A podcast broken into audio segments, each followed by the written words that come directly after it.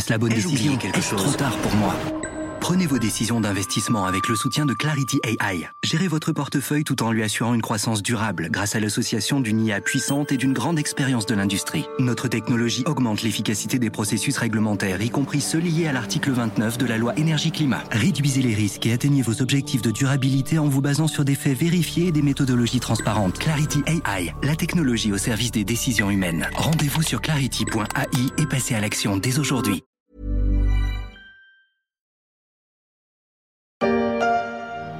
Je connais pas tous les détails. D'ailleurs, personne connaissait tous les détails. Mais ça aurait dû être au poil. C'est vrai, il m'avait, moi, Nicky Santoro, son meilleur ami pour couvrir ses arrières. Et il avait Ginger, la femme qu'il aimait, à son bras. Mais à la fin, on a tout fait foirer. L'intro d'un film culte, c'est Casino de Martin Scorsese, des rebondissements flamboyants et un final renversant, le tout servi par des acteurs de haut vol. On ne va pas parler cinéma, mais je n'ai pas résisté à cette analogie avec le nom, mais aussi avec le suspense.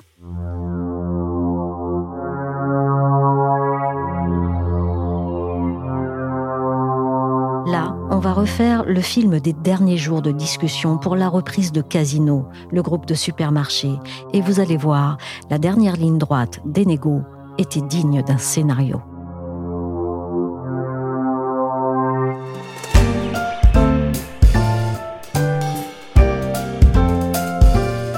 Je suis Michel Varnet, vous écoutez La Story, le podcast d'actualité des échos.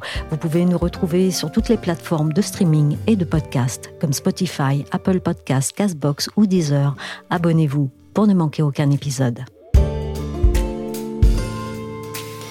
Dites-vous bien que la France a les yeux fixés sur vous. Et si vous accomplissez votre mission, elle saura se montrer reconnaissante. Sauver Casino, c'était la mission. Arbitrer entre deux propositions de reprise, c'était l'enjeu. Au menu des négociations, bluff, trahison et tableau Excel, comme le titre Gwenaël Barzik et Philippe Bertrand, qui livrent les dessous de la grande bataille pour Casino dans leur enquête, parue dans les échos. Le récit tient véritablement en haleine et j'ai voulu en savoir plus sur ses coulisses.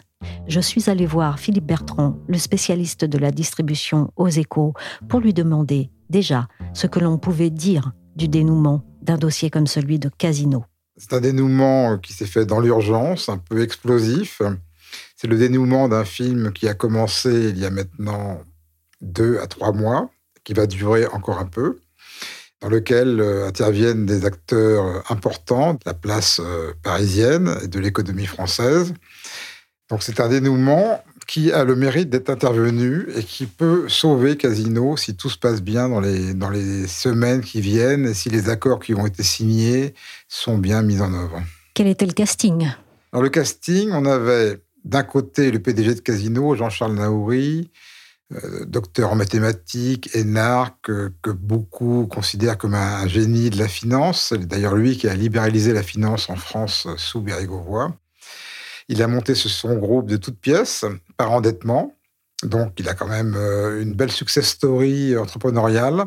Malheureusement, euh, son endettement était trop fort. La conjoncture au Brésil, où il est implanté, mais aussi en France, où il y a l'inflation, est devenue compliquée. Il n'a pas pu rembourser ses dettes et ça a mis le groupe en difficulté. Face à lui, il y avait deux équipes de repreneurs. Une première équipe constituée du milliardaire tchèque Daniel Kretinsky, un homme qui est de plus en plus connu en France puisqu'il rachète de plus en plus de choses. Il a racheté euh, de la presse, notamment Elle et ses éditions internationales. Il est en train de racheter l'éditeur Editis. il est associé à Marc Ladret de la Charrière, qui lui est un monsieur un peu plus âgé, mais qui est un, vraiment un pilier de l'établissement français, avec Fimalac présent dans beaucoup d'activités. Face à ce duo, se trouvait un trio constitué de personnes non moins célèbres pour la plupart, il y avait Xavier Niel, le tycoon euh, des médias, des télécoms, de fric qu'on ne présente plus. Il y avait Mathieu Pigas, le banquier d'affaires un peu rock'n'roll, qui était eux-mêmes associés avec Moez Alexandre Zouari, qui est la figure montante de la distribution et du commerce en France, un très gros franchisé Franprix qui connaît donc bien le groupe Casino et qui mettait en avant son expertise en matière de gestion de magasins et, sur laquelle il se reposait pour la relance. Et derrière les têtes d'affiche? Il y avait aussi dans ce casting des, dire des personnages qui ne sont pas des personnages vivants, mais qui comptent quand même dans l'imaginaire collectif, c'est-à-dire des grandes marques. Casino, un groupe qui est né il y a près de 125 ans à Saint-Étienne. Monoprix, une enseigne qu'on ne présente plus, notamment euh, auprès des Parisiens et des Parisiennes. Franprix, Cdiscount, le grand rival d'Amazon qui a été monté et développé par Casino. Donc en fait, un ensemble de grands noms autour desquels gravitaient des gens moins connus, des fonds d'investissement euh, américains, anglais, qui ont racheté de la dette et qui détenaient un peu euh, les clés de ce scénario parce qu'en fait, c'est eux qui sont décisifs. Dans la mesure où la dette n'est plus remboursée, c'est eux qui la détiennent. Donc, c'est eux qui ont un peu leur mot à dire sur la façon dont il faut régler le problème. Pas mal, merci, c'est un joli coup. Bien Je t'avais dit que j'avais la baraka ce soir. Quel était l'enjeu au centre de la table? Alors, l'enjeu, c'est très simple. Casino a une dette à peu près de 6,5 milliards d'euros. L'activité opérationnelle des magasins qui n'est pas déficitaire en soi, mais ne permettait pas de dégager suffisamment d'argent et de résultats pour rembourser cette dette. Donc les créanciers ne pouvant plus être remboursés, il fallait trouver une solution. Le groupe a été mis en conciliation, c'est-à-dire qu'il est devant le tribunal de commerce. C'est pas une liquidation, c'est pas un redressement judiciaire, c'est une conciliation. Des conciliateurs ont été nommés, dont le rôle est de jouer un peu les, les arbitres entre la société, ses créanciers et les éventuels repreneurs. Donc l'enjeu, c'était, pour résumer de façon assez schématique, c'est comment réduire la dette. Et pour réduire la dette, eh ben, il fallait convaincre les créanciers d'abandonner une partie de leur dette, de s'asseoir sur une partie de leur dette, sur des centaines de millions d'euros potentiellement, et en même temps trouver éventuellement un repreneur, des gens capables de réinjecter de l'argent frais, ce qui permettait de réduire un peu moins la dette. Si on, plus on met d'argent frais, moins on, réduit la dette. Et il y avait un troisième volet à ce scénario qui consistait à trouver un business plan, un plan d'affaires pour relancer l'entreprise. Parce que l'objectif à la fois de l'État qui regarde ça de près, mais aussi de Jean-Charles Naouri, c'est de conserver l'intégrité du groupe, de faire en sorte que le groupe Casino ne soit pas vendu à la découpe par appartement pour rembourser ses dettes. Alors comment s'est déroulée la dernière ligne droite des négociations? La dernière ligne droite a été fixée par les conciliateurs au 14 juillet au soir. C'était la, date limite pour les, deux repreneurs, donc le duo euh, Kretinsky, La Charrière et le trio euh, Zoari, Niel, Pigas. Chacun devait améliorer l'offre préliminaire qu'ils avaient déjà faite et la déposer auprès euh, des conciliateurs le 14 juillet au soir, plein jour férié. Et cette date a mis la pression sur tout le monde. Tout le monde a dû aller un peu plus vite pour compléter son offre, l'améliorer, sachant que dans les offres, il y a deux enjeux. Il y a un enjeu, on met de l'argent frais pour euh, financer la relance, mais on essaye aussi d'obtenir l'accord des créanciers, parce que c'est eux qui doivent, en fait, à la fin du processus, ils doivent voter et ils doivent être d'accord aux deux tiers sur le plan de continuation qui est adopté. Alors, comme tant tous les bons films, il y avait du suspense. Évidemment, personne n'a rendu son offre le 14 juillet au soir, comme prévu. Le camp Katniski l'a déposé euh, samedi midi à peu près, et on a attendu jusqu'au dimanche soir 19h, 19h30 pour savoir si le trio Zouari Niel Pigas allait déposer une nouvelle offre, lui aussi, comme c'était euh, attendu. Et là, il y a eu un rebondissement, comme dans tous les bons scénarios. En fait, ils n'ont pas déposé de nouvelle offre. Ils se sont retirés. Ils ont laissé la voie ouverte à Daniel Katinski.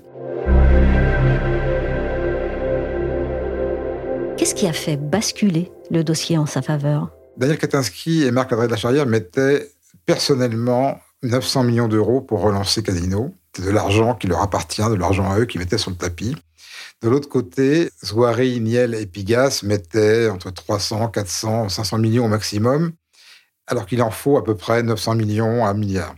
Et donc, ils sont allés voir les créanciers en leur disant, écoutez, venez avec nous, devenez actionnaire de l'entreprise, et réinvestissez un peu d'argent et vous pourrez comme ça au final en récupérer un peu plus. Donc il faut qu'ils fassent le tour de tous les fonds d'investissement, qui sont, il y en a des gros, il y en a des petits, mais ce sont des dizaines d'acteurs pour essayer de, trouver un peu plus d'argent. Et c'est là où la date fatidique du 14 juillet, même si elle n'a pas été tout à fait respectée, mais disons le week-end du 14 juillet, s'est révélé redoutable, c'est qu'en fait, ça leur laissait peu de temps pour faire ce travail de collecte de fonds, etc. D'autant moins que rebondissement dans le rebondissement, enfin, un événement inattendu a, provoqué leur retrait, c'est que l'un des fonds d'investissement, des hedge funds, qui euh, détient le plus de dettes de Casino, qui est un fonds anglais qui s'appelle Attestor, qui s'était associé au départ avec le trio euh, Zouari, Niel, Pigas, qui est réuni dans une société qu'on appelle 3F. Donc c'était des associés de 3F. Et ces gens-là, au dernier moment, ils ont changé de camp. Ils sont passés du camp 3F au camp Kretinsky, pensant que finalement la solution que proposait Daniel Kretinsky était la meilleure et peut-être surtout la plus sûre, celle qui avait le plus de chances d'aboutir et de réussir. Leur objectif à eux, c'était de dire on a encore une petite partie de dette, donc on espère euh, récupérer quand même un peu d'argent. Et on essaye de miser sur un plan de continuation qui est pérenne, qui va quand même qui a des chances d'aboutir, d'être réalisé et de réussir. Et ces gens-là ne voulaient pas que dans six mois ou un an, Casino revienne devant le tribunal de commerce et soit euh, mis en liquidation ou redressement judiciaire, sa relance n'ayant pas réussi. Donc ils ont choisi le partenaire dont ils ont pensé qu'il était le plus sûr de parvenir à redresser Casino. Ce serait de la trahison. Nous sommes en guerre, Anakin. Mais évidemment, les autres, le camp 3F, euh, a aussitôt crié à la trahison. Ils avaient un partenaire qui avait s'était engagé auprès de leur première offre. Ils avaient même signé la première offre ça n'équivalait pas à un contrat d'exclusivité pour autant, mais c'était quand même une marque d'engagement assez forte. Et tout d'un coup, hop, ils ont changé Kazakh et ils sont passés du côté de chez Et alors là, ce qu'on a découvert par la suite, c'est que ce changement a eu des conséquences importantes. C'est comme un jeu de domino. À Testor, c'était le premier domino qui est tombé du côté de chez et il a entraîné après tous les autres fonds qui possédaient de la dette de Casino et qui ont suivi Attestor du côté de chez Quand le leader prend une option, décide de partir d'un côté euh, vers un repreneur plutôt qu'un autre, généralement les autres créanciers suivent parce qu'ils n'ont pas tous le temps de tout étudier, de tout voir. Donc euh, voilà, ils se disent que s'ils obtiennent les mêmes conditions que le plus gros des créanciers, ça devrait aller pour eux et donc euh, ils suivent. Donc du coup, le trio Zouari, Niel, Pigas s'est retrouvé non seulement sans attesteurs qui les soutenaient au départ, mais sans aussi euh, quatre autres fonds qui les soutenaient et qui sont passés sur Katiski. Donc là, ils avaient un gros problème. C'est que ces fonds-là étaient censés leur apporter un, peu plus d'argent pour relancer Casino.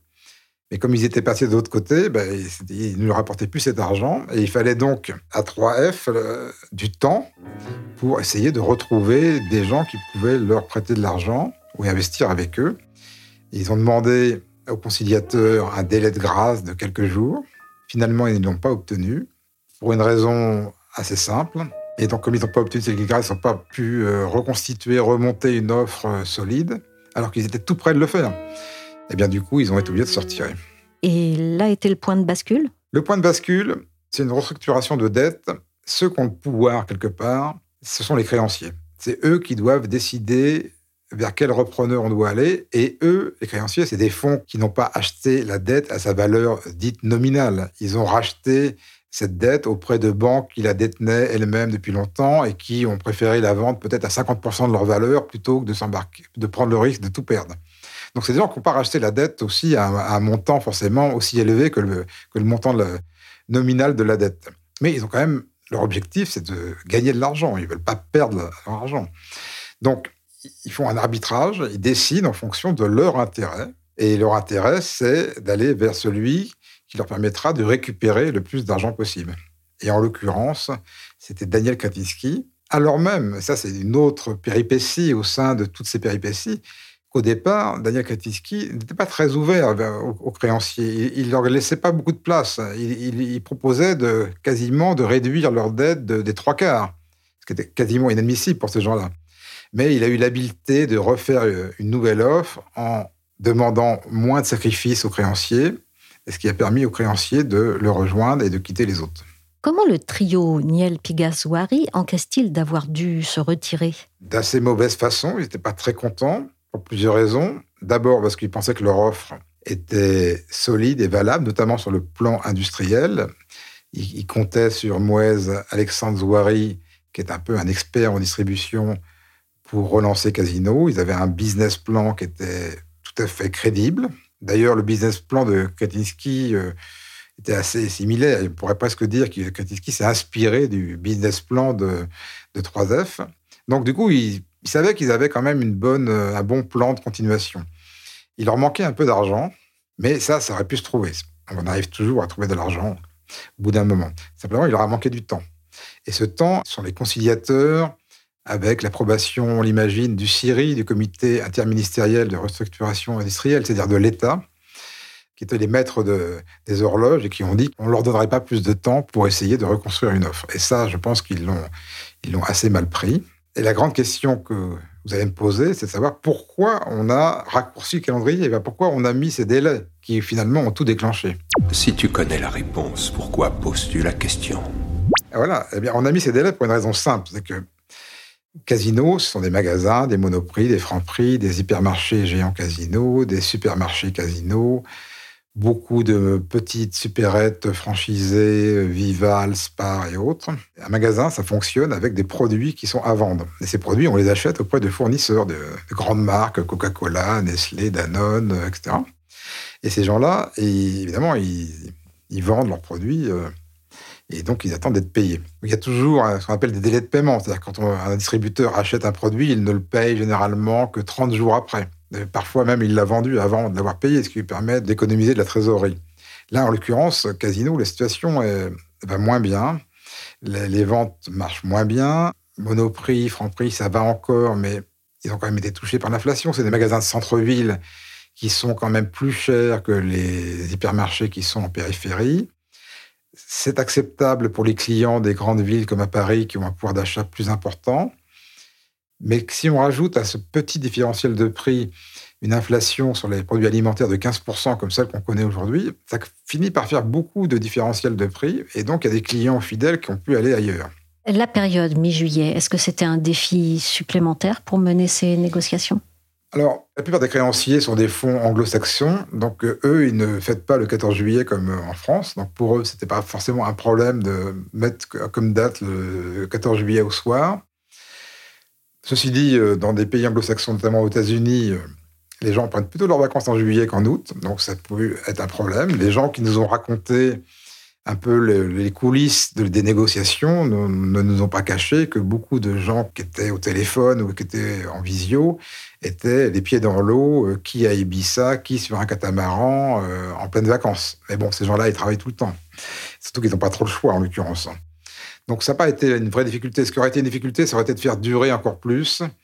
Et pour la France, le mois d'août est plus symbolique, il y a moins d'activités au mois d'août, donc euh, faire traîner ces discussions jusqu'au mois d'août, ça présentait un danger pour Casino et pour son activité.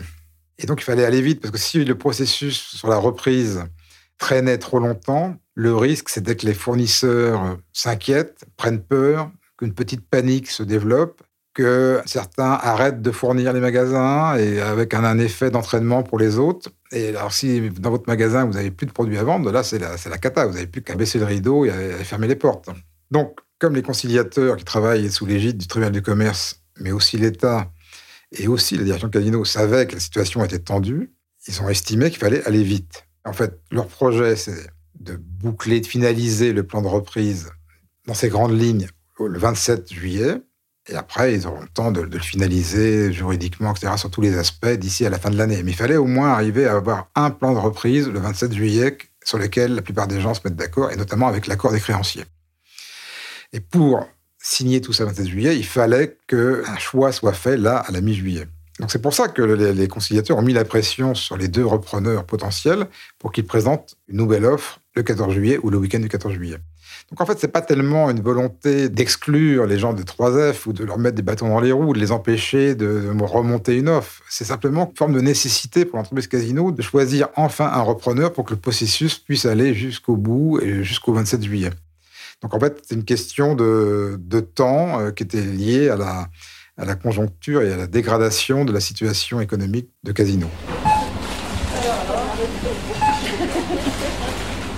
Qu'est-ce qui s'ouvre pour Casino bah, en fait, pour Casino, la logique est très simple. C'est qu'on réduit la dette, c'est-à-dire que les créanciers acceptent de s'asseoir en quelque sorte sur une partie de leurs créances. Donc on passe d'une dette de 6 milliards 5 à moins de, 3 milliards, je crois que c'est 2 milliards, voire moins. À côté, on réduit la dette. De l'autre côté, on a de l'argent frais. Donc on peut investir dans les prix, dans éventuellement de la rénovation des magasins, peut-être dans l'embauche même de, de nouveaux personnels pour mieux tenir les magasins, etc.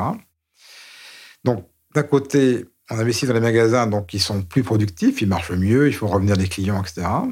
Et d'un autre côté, en réduisant la dette, on consacre une partie moins importante du résultat des magasins au remboursement de la dette. Que c'était ça le problème de Casino. C'est pas tellement que ces magasins ne marchaient pas, c'est qu'en fait, l'essentiel du résultat que produisaient les magasins Casino, Monoprix, Franprix et autres, servait à payer la dette. Et donc, du coup, ils n'avaient plus d'argent pour faire baisser les prix ou pour rénover les magasins, etc. Donc, c'était un espèce de cercle vicieux. Donc, en fait, il faut l'inverser et créer un cercle vertueux avec moins de dettes, donc moins de frais financiers, et d'un autre côté, plus d'argent à remettre dans les magasins pour faire revenir les clients. C'est aussi bête que ça. C'est beaucoup plus compliqué à réaliser, mais sur le papier, c'est aussi bête que ça. Merci à Philippe Bertrand, spécialiste de la distribution aux échos.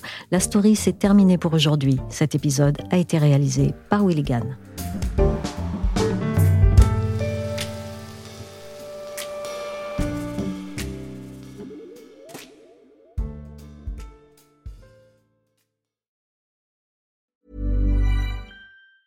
Ever catch yourself eating the same flavorless dinner three days in a row? Dreaming of something better? Well, HelloFresh is your guilt-free dream come true, baby. It's me, Kiki Palmer. Let's wake up those taste buds with hot, juicy pecan-crusted chicken or garlic butter shrimp scampi. Mm. Hello Fresh. Stop dreaming of all the delicious possibilities and dig in at HelloFresh.com. Let's get this dinner party started.